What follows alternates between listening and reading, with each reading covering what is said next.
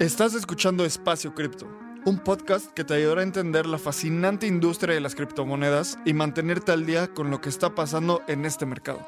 Este espacio cada día se vuelve más relevante y es fundamental continuar entendiéndolo. Aquí buscamos explicarte qué es Bitcoin, Ethereum y el increíble mundo de las criptomonedas de una forma clara y entretenida. Yo soy Lalo. Y yo soy Abraham. Ojalá disfrutes este episodio. Vamos. Venga. Hola, te damos la bienvenida a otro episodio de Espacio Cripto, el podcast de nuestra comunidad en el que aprendemos sobre cripto y Web3 directamente de las personas que están construyendo esta industria. Y además, tú que nos estás escuchando, te invitamos porque este episodio se está publicando un jueves y en cuanto salga, en la comunidad vamos a estar recabando las preguntas que tú tengas que le quieras hacer a Pau y Patty. Y el martes, Pau y Patty las van a contestar en, la comunidad de Telegram. Entonces, súmate a, a, la comunidad de Telegram. Si no te has sumado, vete a Telegram, busca Espacio Cripto y ahí luego, luego lo vas a poder ver. Y si también te quieres sumar, el link que puedes poner en cualquier página web y te va a llevar a nuestra comunidad es t, o sea, la letra t de Tito, punto me, diagonal, espacio cripto. Y hoy estoy muy feliz porque estamos grabando en los, en los estudios de Sonoro y estoy con Pau y con Patty de Legally Crypto. Pau, Patty, ¿cómo están? Muy bien, Abraham, muchas gracias. Un gusto estar aquí. Sí, ya sabes. Siempre pasándola bien aquí con ustedes. Siempre, siempre. Y, y, la historia de Legally Crypto y cómo conocimos, cómo coincidimos estas dos comunidades, estos dos proyectos es en la posada de Espacio Cripto. Se platiqué con Patty y de repente me empezó a decir, oye, yo soy abogada, estoy queriendo empezar, y es más bien más que queriendo, estoy empezando este proyecto. Y en eso me dijo, y tenemos una amiga en común. Y yo, ah, ¿quién es esta amiga en común? Y me dijo, Dani, que yo trabajé con Dani, para la gente que no sabe, fui becario en Coca-Cola hace 10 años, literalmente, y conozco a, a, una gran amiga Dani desde ese entonces. Dije, wow, qué cool. Y ya, las, así se hizo esa conexión y empezamos a platicar y así llegamos a este, a este episodio. Y hoy justo Lalo no nos va a poder acompañar porque está, se le trabó ahí una transacción en el blockchain, literalmente ya está intentando resolverlo, pero luego hacemos el catch up con Lalo. Entonces, chicas, si, quieres si quieren empecemos, cuéntenos cómo iniciaron en el mundo cripto y web3. Si quieres, Pau, cuéntanos, su, eh, si quieres, Pau, cuéntanos tú primero, ¿cómo empezaron? Bueno, tú cómo empezaste más bien. Claro. Eh, yo empecé un poco más por los temas tradicionales financieros. Cuando empezó a migrar hacia fintech, trabajaba mucho con, con startups que estaban haciendo unos cambios padrísimos a, a, sistemas de pagos, a todo lo que tuviera que ver con, con, tecnología y finanzas. Y en ese entonces todavía no estaba la ley fintech, entonces había todavía un poco más de incertidumbre me empezó a llamar muchísimo la atención a la vez que la verdad me daba un poco de temor. O sea, estaba yo atendiendo clientes que se decía, esto está padrísimo. O sea, mi parte innovadora decía, está increíble. Y mi parte abogada decía, pero qué peligro. No o sea, pero, pero, a lo mejor lo que estás haciendo no está dentro de un marco regulatorio, ¿no? Entonces estaba muy difícil encontrar el, el, el punto medio. Eh, así que empecé a estudiar y cuando empecé a estudiar los temas de cripto me pasó exactamente lo mismo que fue esto está increíblemente retador desde una perspectiva intelectual, desde una perspectiva legal, pero va a cambiar el mundo. Entonces, o lo rechazo, internamente pensé eso de inmediato, o lo rechazo y pienso que esto nunca va a funcionar por el miedo que me da lo, lo, claro. lo grande que es, o me meto de lleno. Entonces decidí darle un giro a mi carrera por completo, o más bien darle un enfoque, porque yo era, eh, estaba, estaba in, inmersa, pero más hacia lo, como en los laterales y me decidí a, estudiarlo.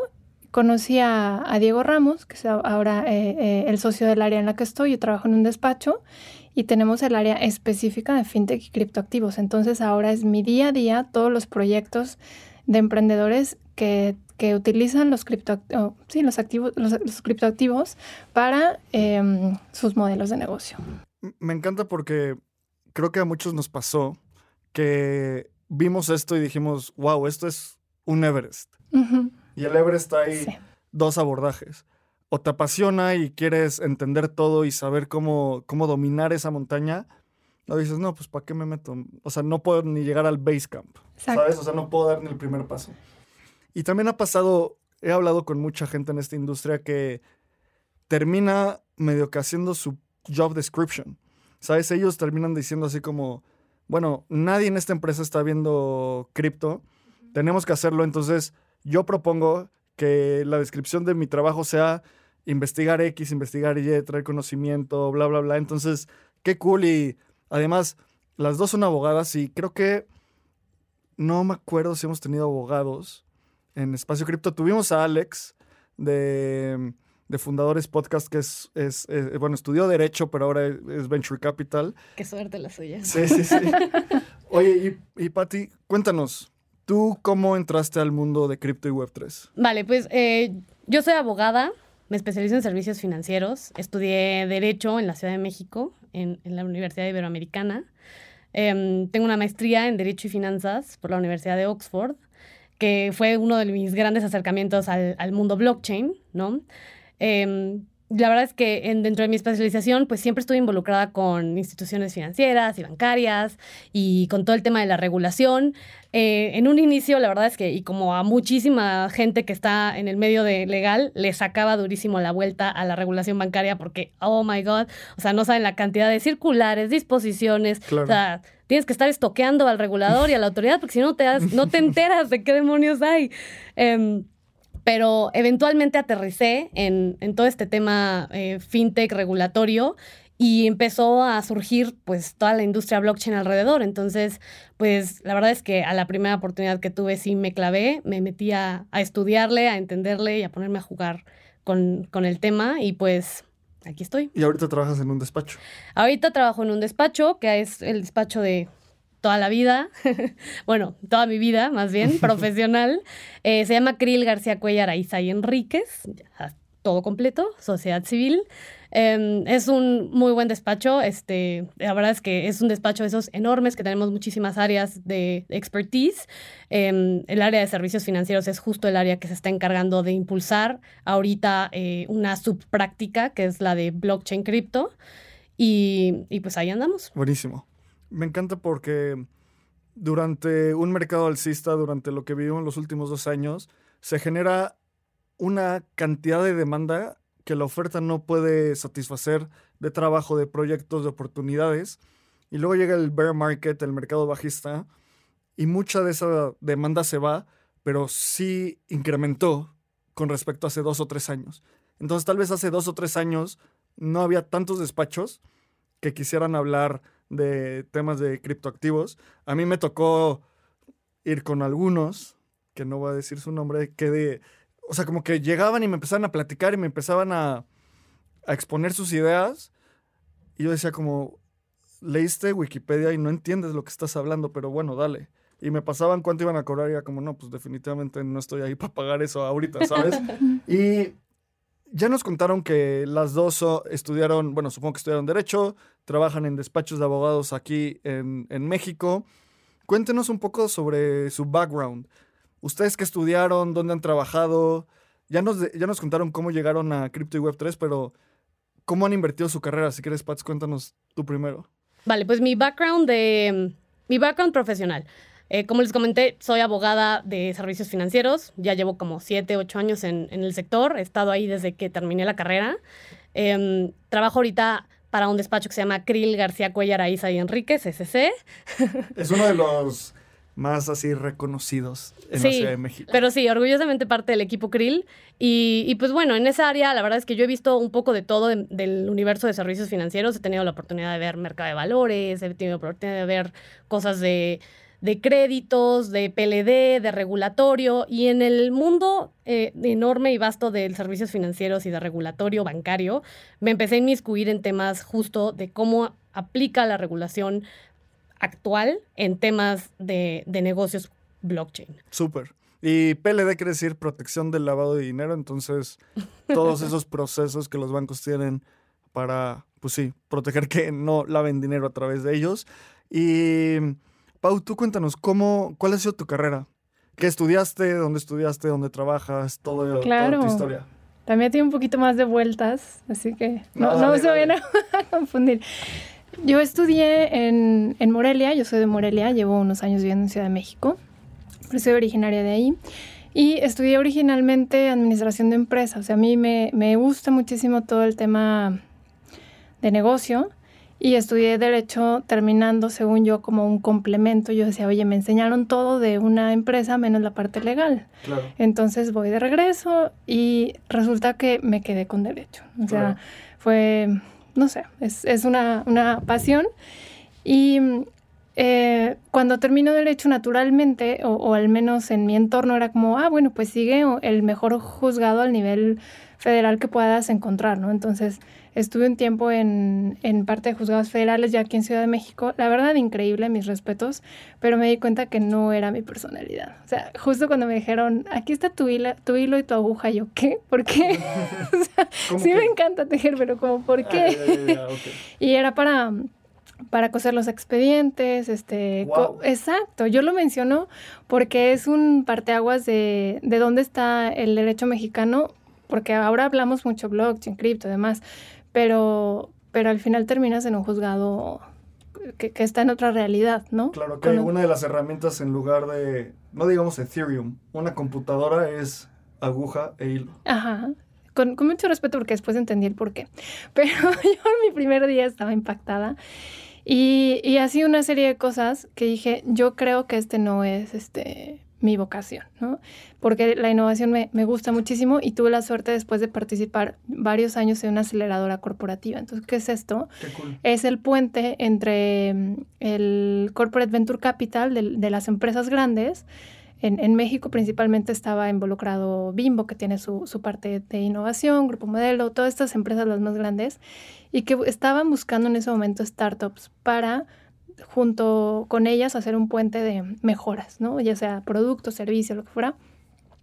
Y como abogada, pues yo estaba ahí en medio eh, negociando entre lo que llamábamos David y Goliat, o sea, el, el startupero que tiene una gran solución y el corporativo que, que tiene una necesidad, pero tiene procesos, tiempos larguísimos, demás. Entonces, ahí me involucré en- en tecnología y, fue que ya después te conté, migré hacia esta parte financiera y ahora de cripto, porque parte de nuestra búsqueda constante de startups eran las fintech, ¿no? Las fintech eran un, un mercado súper solicitado por todos los corporativos. Claro, claro. Y entonces ahorita, como nos dijiste antes, trabajas en un despacho. de Trabajo en un despacho, sí, se llama Ramos Ripoli Schuster, estamos aquí en Ciudad de México, en Guadalajara, y eh, te digo, tenemos el área especializada muy reciente, o sea, fue un, vamos a decir, un- un- un- una rama muy reciente. Los socios dijeron, este, hay que ir eh, poniendo los pies ahí, se ve que es súper eh, prometedor.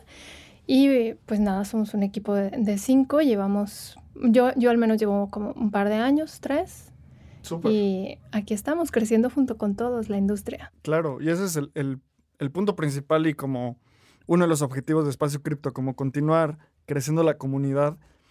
Y algo que me encanta de lo que nos contaron, de lo que me cuentan las dos y que justo te cuentan a ti que nos estás escuchando es, no sé si se han puesto a pensar esto, yo veo que ambas tienen como una curiosidad nata, así de, ¿qué es esto? Y, y- y desde lo que cuentas, así como voy a estudiar administración y el siguiente paso es ser becaria en L'Oreal, o ser becario en Coca-Cola, o ser becario en Bimbo, o lo que tengas que hacer, pero ser becario en algún lugar, ¿no? Y tú dijiste, no, no, no, o sea, chance- o sea como que me llama la, la parte de derecho, entonces voy a explorarla. La exploras y dices, wow, me gustó, me gustó más que lo anterior, ¿no? Vas a, lo a los juzgados y ves cómo, cómo se hacen las cosas y dices, no me llama la atención, voy a seguir mi curiosidad, ¿no?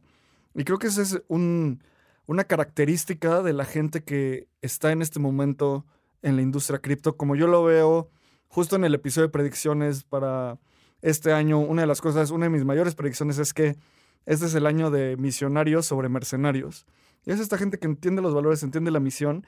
Y algo que dijiste que me encanta, Pau, no lo dijiste, pero yo siento que tú buscas como una montaña cada vez más alta. Ahorita que estamos hablando del Everest, o sea, la montaña de administración, luego la de derecho, luego la de juzgados, luego la de venture capital, luego la de, o sea, cripto. Después siguen haciendo esas cosas y como que ese empuje es algo muy natural y muy increíble en, en esta industria. Así que qué cool toda su historia. Y ahora cuéntenos sobre Legally Crypto. porque por eso llegamos acá, por eso, Pats, platicamos ese día en, en la posada de Espacio Cripto en el Hub.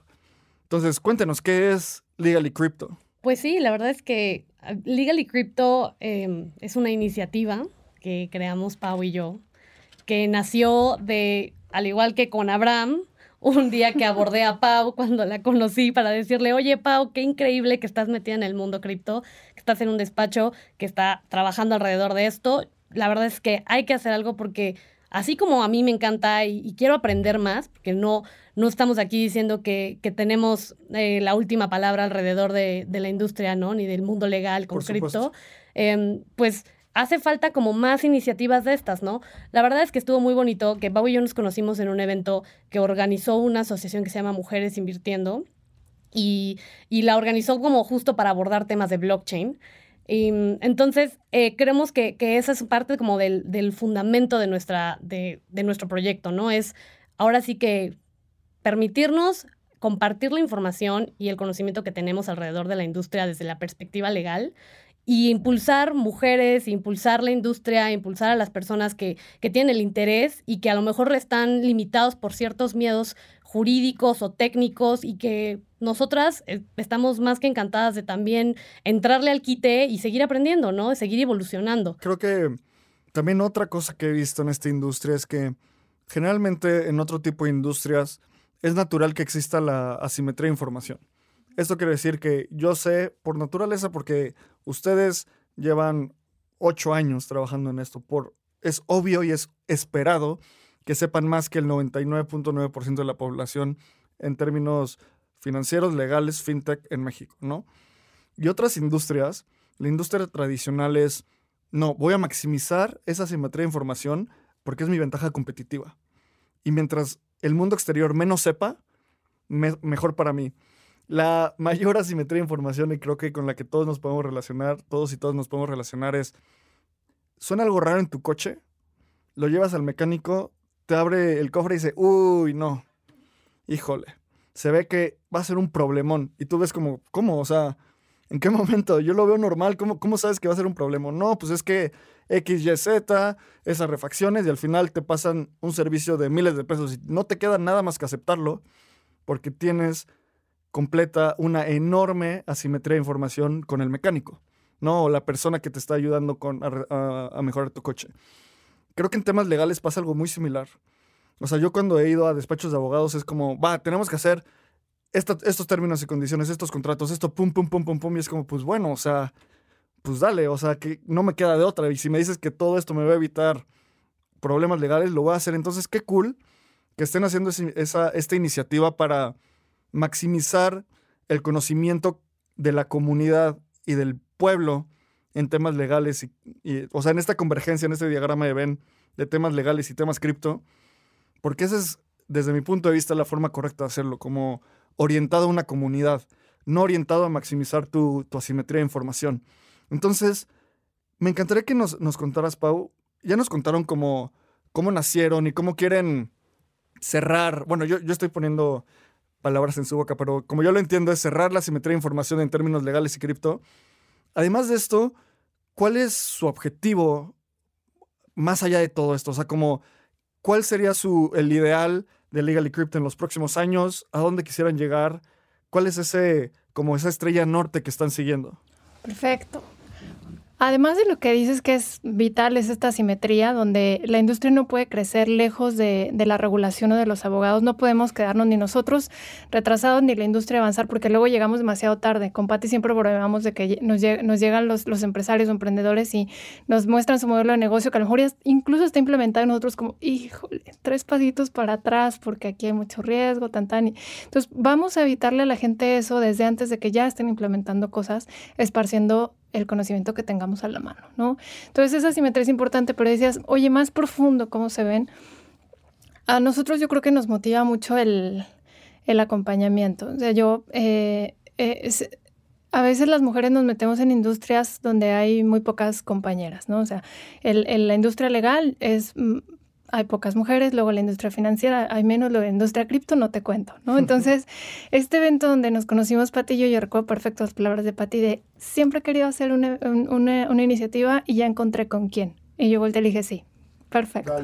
Y yo siento, pues, con el tiempo que llevamos de conocernos, profunda admiración y cariño por, por Pati. Entonces, ese compañerismo que se crea es lo que queremos replicar y que más mujeres y personas en general se unan y no pasen un camino profesional o de negocio solos, ¿no? O sea, que, que siempre estén acompañados y, y, mejor aún en un marco de conocimiento, ¿no? Donde lo que se comparte no nada más son las experiencias, sino también el conocimiento, porque al final es una industria que se está construyendo y que, que, mejor que se construya con más gente involucrada, diversa, desde lo que saben hasta quienes son. Qué increíble. Me, me encanta este, esta motivación del acompañamiento y también me encanta que se hayan conocido en un evento porque Lalo y yo nos conocimos en un evento, pues sí, medio de cripto en Guadalajara, en Talentland, que había un blockchain land y literalmente estábamos en un booth, o sea, estábamos en en un stand ahí de, de, un protocolo y volteamos a la, o sea, yo volteé a la izquierda y a la derecha y fue como, ¿qué onda? ¿Cómo te llamas, Lalo? ¿Y tú, Abraham? Ah, chido, pues, ¿qué? ¿Echamos una chela? Órale. Y años después estamos aquí, ¿no? Claro. Entonces, como que esa, en inglés tienen, no sé si, cómo traducir esto, pero ese serendipity, como esas coincidencias que llegan a ti de forma fortuita son como súper poderosas en esta industria y el acompañamiento que están pensando, me encanta que sean dos mujeres, abogadas, profesionistas, súper exitosas, chidas, empujando esto. Y ustedes visualizan Legally Crypto como para, o sea, para impulsar la adopción de mujeres o para el tema legal en general. ¿Cómo es su, ¿Cuál es como su enfoque en ese tema? Pues la verdad es que Legally Crypto está pensado como un proyecto inclusivo sea, no vamos a limitar la entrada ni, ni queremos tampoco hacer eh, un movimiento nada más exclusivamente para mujeres, pero por supuesto que nos dimos cuenta de que hace falta esa plataforma. Hace falta que más mujeres agarren y tomen el micrófono y digan, oigan, es que yo sé todo esto de la industria claro. y yo también soy una crack haciendo coding o yo también tengo este negocio millonario o esta idea increíble que le hace falta a lo mejor pies y cabezas legales, ¿no? O algunos tecnicismos en donde podemos también nosotros ayudar. Entonces, sí tenemos como propósito tratar de impulsar proyectos que estén liderados por, por mujeres, ¿no? O por equipos que estén liderados con, con mujeres este, muy fregonas en la industria. Eh, hemos tenido la, la, fortuna de que en estos meses en los que nos hemos puesto pilas para organizar el, el proyecto, para crear Legal y Crypto, hemos encontrado mujeres que tienen este, este pro, proyectos potenciales, ¿no? Alrededor de blockchain, alrededor de criptoactivos, alrededor de NFTs. Y entonces eh, vemos que, que, que, ahí está. O sea, únicamente hace falta ponerle el foco. Por eso, por eso la, a tu pregunta, Abraham, creo que, que sí, sí parte de, de, un elemento clave es sin duda dar esta plataforma a mujeres. Me encanta, qué cool. Y... O sea, te puedo decir, Abraham, que el, ahora, el cómo queremos crear, o más bien, el cómo queremos llevar Legally Crypto a la, al resto del público, a la audiencia y, y hacer de esta plataforma una realidad es a través de, de eventos, ¿no? Estos eventos, y, y, Pau, no sé si aquí me quieras corregir con algo, pero estos eventos van a ser tendientes a dar una explicación abierta, educativa, informativa de los modelos de negocios potenciales que otras mujeres están liderando. Cool. Justo lo que les iba a preguntar es eso, porque creo que alguien que nos está escuchando puede que diga, wow, está increíble esta iniciativa, como que entiendo de dónde viene la demanda y me encantaría entender tangiblemente ¿qué es, o sea, ¿qué es Legally Crypto? ¿Son eventos? ¿Son conferencias? ¿Es un despacho de abogados? Que sé que no es eso, pero para que, la, o sea, lo que se le pasa, lo que se, te, se le puede venir a la, a la, mente a la gente que nos está escuchando, cuéntanos un poco más de ese, esa tangibilización de Legally Crypto. Perfecto, nos vamos a lo tangible. Eh, y yo decimos empezar eh, pianito y vamos a empezar con un evento. En este primer trimestre del año, la fecha todavía no está decidida. ¿Qué objetivo tiene que sean eventos? Primero, como decía Pati, es exhibir modelos de negocio potenciales o que ya están en funcionamiento para que todos los demás aprendamos de los retos que han tenido en la parte legal para implementarlos. ¿no? Alguien que diga, mi idea era esta y la tuve que modificar o la tuve que parar porque eh, hay un, la regulación no está acorde o tengo este reto, entonces nosotras como abogadas podemos abordar ese tema porque queremos llamar la atención a lo que la regulación está limitando, a las oportunidades que se están quedando fuera y eso frente a un público que esperamos que sea un público muy interesante en cuanto a profesionales, en cuanto a reguladores, inversionistas. Vamos dirigidos a esos decision makers que tienen que ver que la industria se está profesionalizando. Ese es uno de nuestros objetivos, profesionalizar la industria, porque hay muchos inversionistas que dicen, está padrísimo tu modelo de negocio, pero no hay ley o, o no le entiendo o eso está muy poco regulado. Entonces, qué mejor que unas abogadas te digan si sí o si no, ¿no? Los, red lights de verdad, para que deje de haber tantas barreras a la entrada de tanto de inversionistas como de otros participantes. Y mm, buscamos ser un punto de encuentro, como lo mencionaba, pues queremos que acudan reguladores, emprendedores, inversionistas, toda esta gente que, que a veces creo que necesita un marco más formal para ser más abierto a las nuevas tecnologías y queremos brindárselos. En este momento mediante un evento y continuamente con, eh, ya sabes, este streamings o publicaciones. Queremos también ser un directorio de, contactos y, como decía Pati, dar visibilidad a, expertas. Creo que esta parte que hablas de profesionalizar la industria es fundamental. Entonces... Sí, y, y o sea, todo este tema de, de profesión, de, de dar un, una opinión profesional Digo, Legal y Crypto no tiene ninguna intención de dar un advice legal, ¿no? O una opinión legal tajante, porque la realidad es que no va por ahí el, ni el proyecto, ni y potencialmente tampoco los expositores o los invitados que tengamos, sino más bien es darle visibilidad a los problemas, darle visibilidad a dónde tenemos que atender, a dónde tenemos que empujar la industria para que haya un cambio que nos permita que, que en un futuro esto, estos negocios y todo este movimiento pues fructifique. 100%. Y creo que este esfuerzo va a, generar como mucho este, este concepto de cross, eh, cross polinización. O sea, inversionistas, con emprendedores, con despachos de abogados, con gente de la comunidad, con expertos del, de la Web3 y de blockchain, expertos y expertas, y ponerlos a todas esas personas así como en un vaso de Petri, así como ahí. Literal. Hagan esta, esta polinización, va a ser como súper, súper, súper valioso para la industria. Y también algo que, que he pensado es que estamos en un momento en la Web3 donde los jugadores más grandes, y más en, en lugares como México y Latinoamérica, la, tienen un, un avance tal que parece que es imposible para que competidores más chicos empiecen. Y eso es algo muy nocivo para, para cualquier mercado. Los monopolios tienden a ser lentos, con baja innovación y con poco satisfacción al cliente y satisfacción al usuario. Entonces, el momento en el que ustedes ayudan a la industria a que la gente que quiere empezar tenga las herramientas mínimo para arrancar y tener este, este abordaje y empezar a competir a, la, a los grandes gigantes de cripto en Latinoamérica, creo que va a ser súper valioso. Entonces, aquí me encantaría que, ya que tenemos aquí a dos expertas de la industria cripto y fintech en LATAM y en México, cuéntenos cuál es el estatus regulatorio en LATAM para cripto. Y sobre todo en México está todo esto de, la, ley, de la ley fintech. ¿Qué, ¿Qué tengo que hacer si quiero empezar un negocio cripto hoy. Nada de esto es un consejo legal, como nada de esto es un consejo de inversión tampoco. Por supuesto. Em, pues mira, si quieres empiezo yo con un baje así un poco amplio de cómo está la situación.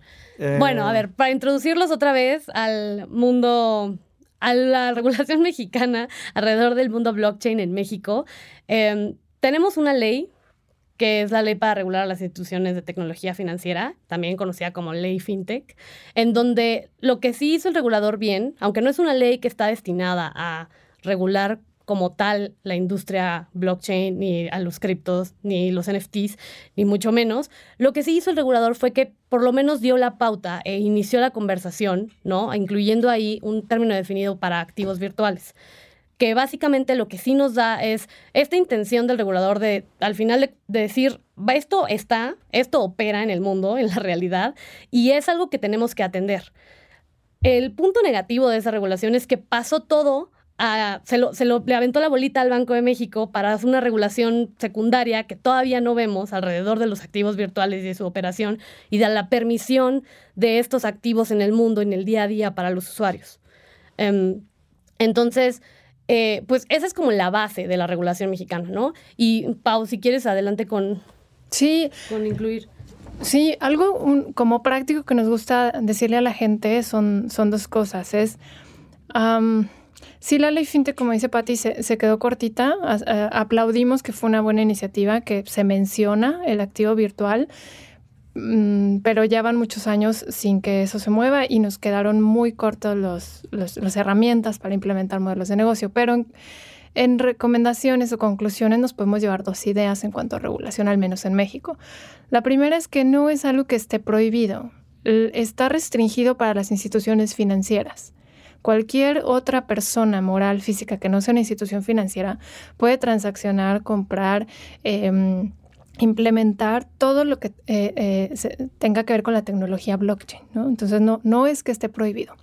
Y luego cuando queremos eh, encajonarlo en, alguna mm, figura jurídica, la mayoría de las personas piensan o escuchan la palabra blockchain, cripto, activo virtual, algo así como de estas palabras estruendosas y la mayoría que no está muy involucrada reacciona como ilegal, del diablo. Gritar bruja en Exacto, exacto, eso es ilegal, estás metido en cosas turbias y ahí me avisas cuando estés en la calle sin dinero, ya sabes.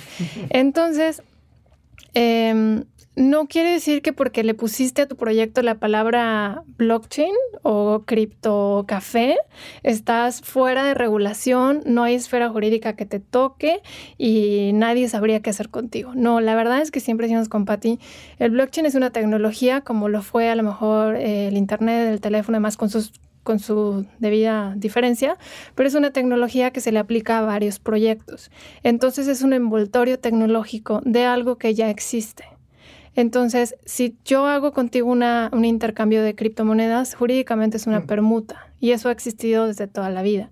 Entonces, si nos vamos si le quitas la envoltura tecnológica, el, cliché blockchain, cripto y demás, y te vas al acto jurídico atrás, vas a encontrar o una compraventa, o una permuta, o un valor, o... ¿Qué es una permuta? Eh, un intercambio como un trueque. Sí, de cosa a cosa. Ah, ya, ya, ya, ok, ok. Entonces, eh, para nosotros los activos virtuales, las criptomonedas son una cosa, son especie. Entonces, son, si objetos. Yo te, son objetos. Si yo te paso una por otra, es eh, peras con manzanas, ¿no? Entonces, cuando le, le quitas eso, nosotros lo lo que hacemos los abogados, le quitamos esa eh, como capita tecnológica. El disfraz. El disfraz, es excelente palabra, el disfraz, y nos vamos al acto jurídico detrás que están haciendo las personas, y ahí está la regulación y ha estado siempre. Ahora, sí hay algunas tendencias, ¿no? nuevas para implementar más regulación alrededor de estas, ahora sí que de estos negocios que surgen con blockchain, ¿no? Es decir, sí vamos a ver modificaciones en legislación fiscal, sí tenemos modificaciones en legislación de prevención de lavado de dinero, ¿no? Em, también tenemos impacto de todo el todo el tema alrededor de propiedad intelectual o este, derechos de protección al consumidor, etcétera. Eh, es decir, sí nos vamos a ajustar a la industria, la, regulación que existe actualmente y que, como dice Pau, sí le, sigue aplicando a, los modelos de negocio, sean o no sean de blockchain, sí se tiene que ajustar para a lo mejor empezar a hacer algo más tailor-made, ¿no? Un, punto fino, un traje a la medida del, de, ahora sí que del mundo blockchain. Claro. Y... Pero, pero ni para bien ni para malas. Ahorita estamos en un punto bastante neutro en México, entonces creo que eso eso nos limita un poco para seguir empujando el crecimiento. Em, sí nos gustaría ver pronto, ¿no? Un poquito más las pilas alrededor de, una legislación que esté destinada a la industria, como lo han estado sacando en otros países, ¿no? En Latinoamérica, en Europa, em, incluso Estados Unidos se está poniendo mucho más trucha con, con el movimiento. Digo, eh, yo sé que ellos son muy alarmistas y a lo mejor parece que todo allá se mueve bien rápido, pero pero la verdad es que, que sí, México en, en, algún punto va a tener que cambiar porque es un mercado enorme para, para blockchain. Claro. Sí. Y como toda regulación y como todo país y como toda sociedad, nos tenemos que adaptar. Y me, me encanta, me parece increíble, de una forma súper bonita, ver el derecho como lo están viendo. que uno de los modelos mentales que a mí más me gusta utilizar son los primeros principios. Y hay como primeros principios que si construyes un negocio sobre los primeros principios, la probabilidad de que te vaya bien es muy alta. Tipo, Amazon, todos conocemos Amazon, todas hemos usado Amazon, o bueno, mucha gente, no... Los No operativos siempre, siempre mienten. Siempre mienten. ¿Y cuál es el primer principio de Amazon? Ser la empresa más, con más, más concentrada en los consumidores que existe en el mundo. Así hagan Alexa, así hagan Amazon Web Services, así hagan e-commerce. Su primer principio es que el cliente esté feliz. ¿Y cómo haces que un cliente esté feliz? Entregando lo más rápido posible al menor precio. Y ya de ahí construyeron la empresa más valiosa en la historia de la humanidad. Entonces, lo que ustedes están hablando a mí me suena que es un poco eso, en el sentido de, a ver, están utilizando el blockchain están utilizando Ethereum y se mandó Ethereum y compró Bitcoin y luego de eso compró Bitcoin, bueno, vendió Bitcoin y son pesos y es como, a ver, sí, sí, chido que sea Ethereum, sus nombres, lo que sea, es, hubo una transacción, hubo una permuta, que es la palabra de la semana, y de ahí empezamos a, a construir hacia allá. Y entonces, algo que estaban platicando es justo cómo la regulación tiene que poner en una caja las cosas para que funcionen. O sea, cuando, cuando nos estaban contando que llegaban los emprendedores con un modelo operando hace dos años y es como, uff, híjole, ya no, está, ya no funciona, ¿no? Hace, hace tiempo escribí en el newsletter de Espacio Cripto que si no te has inscrito, inscríbete al newsletter de Espacio Cripto porque ahí compartimos este tipo de modelos mentales. El modelo mental de el diagrama de la sociedad libre, que viene inspirado del diagrama de cuerpo libre que estudias en física, donde aquí lo que digo es que en el centro está la sociedad. Y ahí, imagínate que es una caja. En esta caja está flotando en el centro. Y hay, hay cosas que mueven esta, esta caja hacia la derecha y hay cosas que frenan a la caja de acelerar. Las cosas que están moviendo la caja hacia la derecha son aceleradores. Es como en un coche tienes un pedal para acelerar. Y también tienes frenos, cosas que yo llamo moduladores. Entonces, cosas que son aceleradoras de la sociedad, poniéndolo en primeros principios y después hay muchas convergencias, es la filosofía, o sea, el amor al conocimiento y siempre cuestionar más, el arte y la tecnología. De ahí se pueden evolucionar miles de cosas. Y cosas que son moduladoras es la moral, la religión y el gobierno, las leyes, a final de cuentas. O sea, casi, casi como el, el contrato social, el contrato religioso y el contrato moral, ¿no? ¿Y qué pasa si tienes un coche con solo acelerador? No, pues te estrellas. Y si tienes un coche sin acelerador, Pues para qué lo No lo tienes. necesitas. sí, es, es- Sí. o sea, es un adorno, ¿no? Exacto. Entonces, me encanta este episodio porque hay mucha gente en cripto que es como, así como, sí, abajo la regulación, eso no sirve para nada, y, y no, no es así. No, para nada. Justamente eso es importantísimo. Y, y qué bueno que lo mencionas, porque, o sea, yo creo que la gente sí a lo mejor tiene un- una perspectiva muy polar de, de lo que implica estar regulado, ¿no? O sea, como no, no, no, es que si me regulan me van a dar para atrás a todo. Y a ver, sí, por supuesto que la industria creció exponencialmente y rapidísimo porque había una permisión, entre comillas, ¿no? O más bien una omisión de los reguladores y de, y de las autoridades de atender, ¿no? Los riesgos de forma directa y de involucrarse al 100% porque decían, es que esto todavía no lo defino bien, ¿no? O sea, no sé qué clase de monstruo Frankenstein me estoy enfrentando. Pero por otro lado, em, tenemos, tenemos issues, ¿no? Eh, muy, muy, muy fuertes, riesgos que realmente impactan en la sociedad si no le damos tantito framework. Y es encontrar ese punto de equilibrio justamente entre una regulación que sea... eh, permisiva para que la industria crezca, pero que le dé la certeza a los consumidores, a los usuarios, a los participantes, a los inversionistas, de que mm, aquí no se va, nadie va a desaparecer su dinero, de que tampoco no vamos a estar como el meme del perrito alrededor de flamas, ¿no? De, de everything's fine. Todo bien, no pasa nada. Sí, claro que no. llamas. Exactamente. Y también lo puedes pensar como un papalote. Un papalote bien direccionado en un mundo ideal puede llegar al espacio. Sé que es casi imposible por las corrientes de aire, pero pe- pon- pongamos esta idea. Y un papalote sin cuerda, como anclada al piso, va a irse en picada en segundos, literalmente, porque necesitas tener ese balance. Entonces, como yo veo esta en este diagrama de la sociedad libre, la moral, religión y gobierno, en este caso las leyes, es ese hilo que ata el papalote a la realidad. Y el punto es que estos reguladores le den suficiente cuerda para que el papalote avance, pero no demasiada porque si no se desestabiliza y crashea, ¿sabes? Entonces, cuando lo ves así, también algo que mencionaron que me parece fundamental es el nivel de profesionalización en la industria. Después de seis años en esta industria, la cantidad de, de estafadores que me encuentro, y esta semana me encontré con uno que fue como, wow, Sí. Increíble. da mucho coraje. Es el que hizo que Lalo no pudiera estar en no, no, no, la transacción. afortunadamente, ninguna estafa alrededor de, de, que Lalo no está aquí. Y esta profesionalización me parece fundamental y me encantaría que, que nos contaran por qué es tan importante para ustedes y para Legal y Crypto y para el ecosistema y el entorno fintech cripto en México la profesionalización. Yo creo que porque, como tú dijiste, está lleno de de oportunistas alrededor que, que, como en cualquier otro boom de tecnología, están viendo la oportunidad y, tomando ventaja de ella.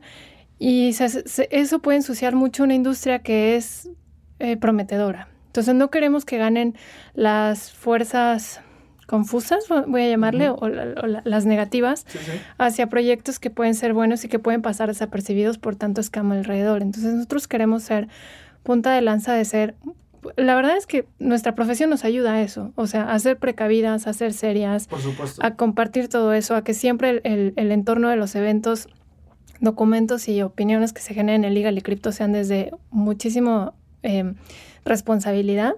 Y también yo creo que tú dices en el, en el fondo que queremos, como abogadas, yo creo que si te vas a tus clases de derecho uno a uno es, tienes un sentimiento siempre de proteger a los demás. ¿No? El, el, el, chavito de 16, 17 que quiere ser abogado generalmente en su corazoncito trae proteger a los otros de la injusticia o de algo así. Entonces nosotros cuando vemos situaciones así, generalmente seguramente se enciende eso de hay que, la regulación está para proteger a la sociedad, a los menos protegidos, a, los, a los inversionistas calificados eh, que, es un término jurídico donde la ley dice, tú haz lo que quieras, porque tienes mucho dinero, mucha experiencia y tú verás dónde lo pones.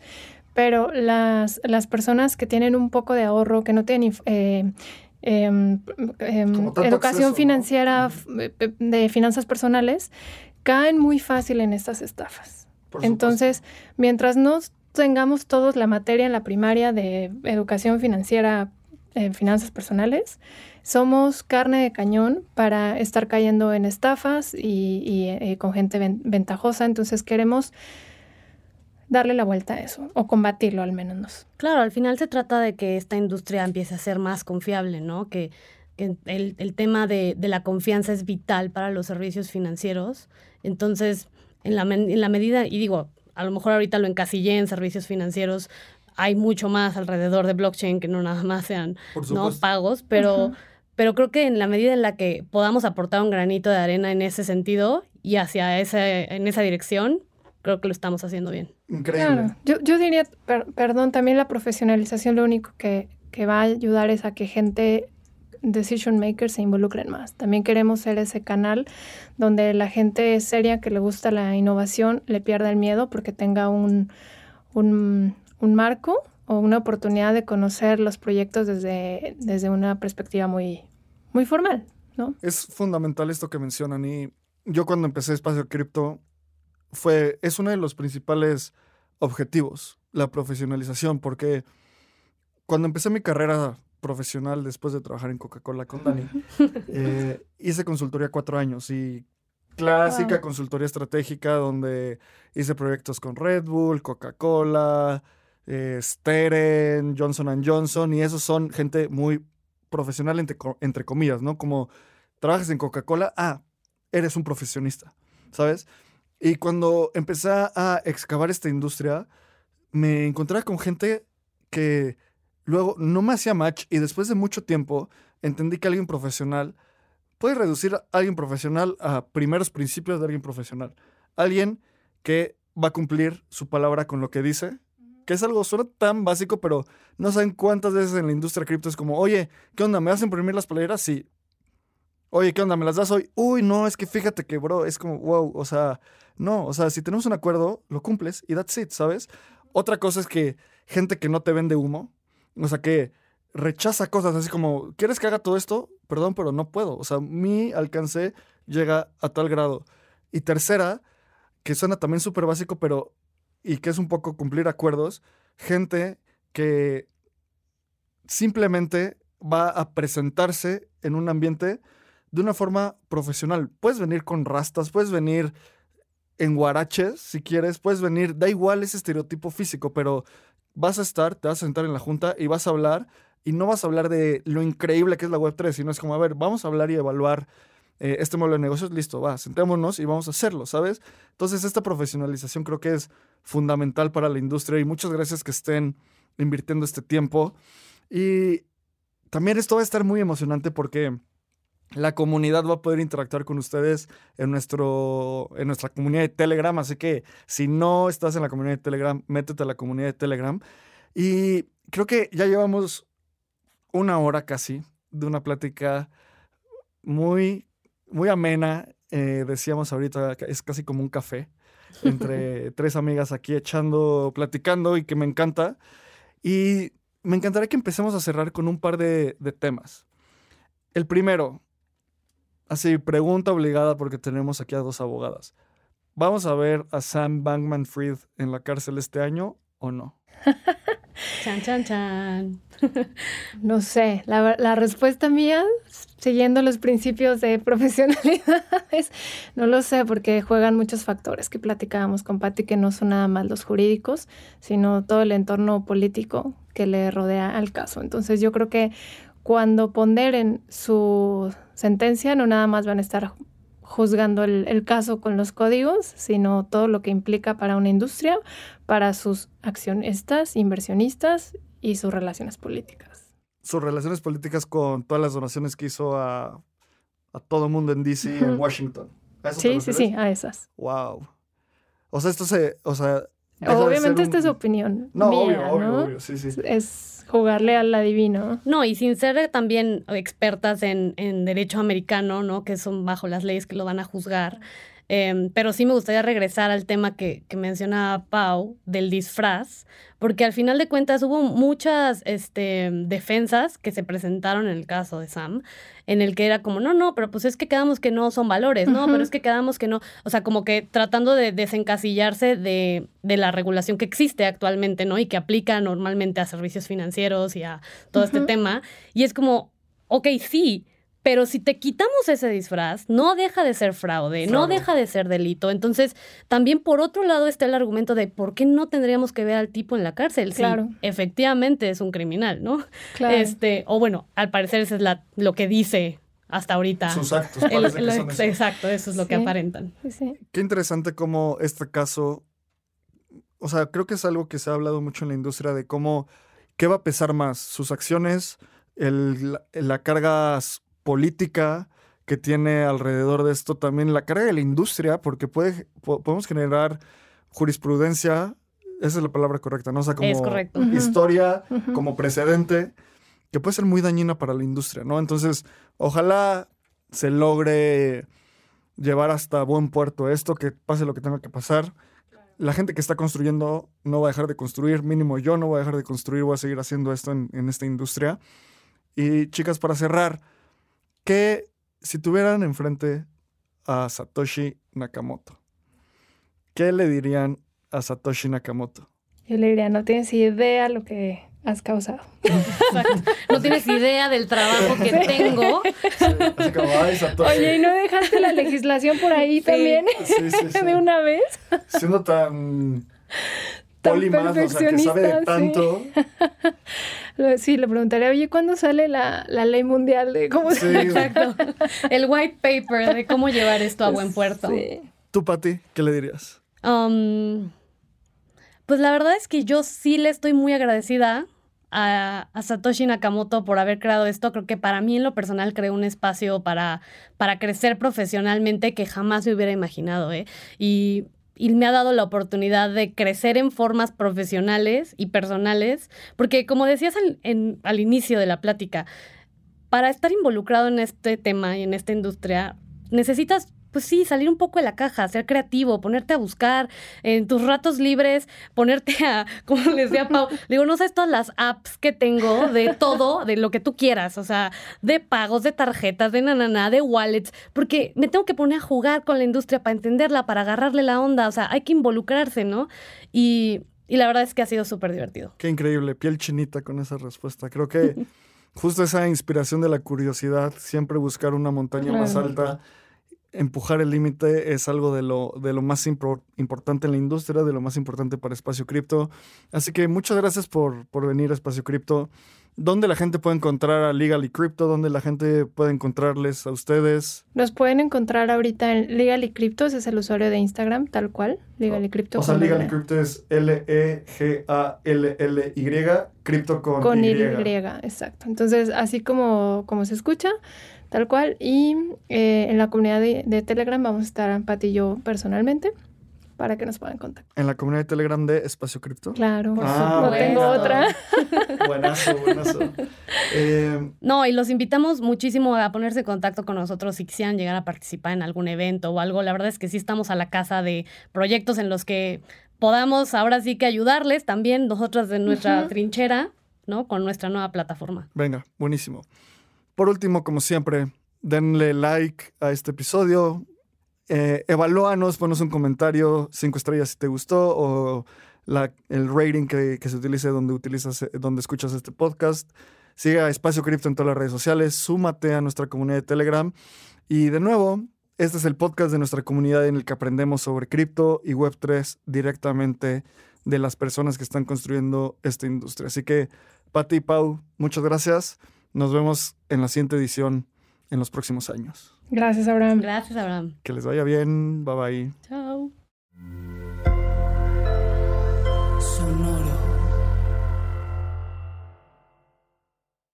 Este guion de Mundo Futuro lo escribió una inteligencia artificial.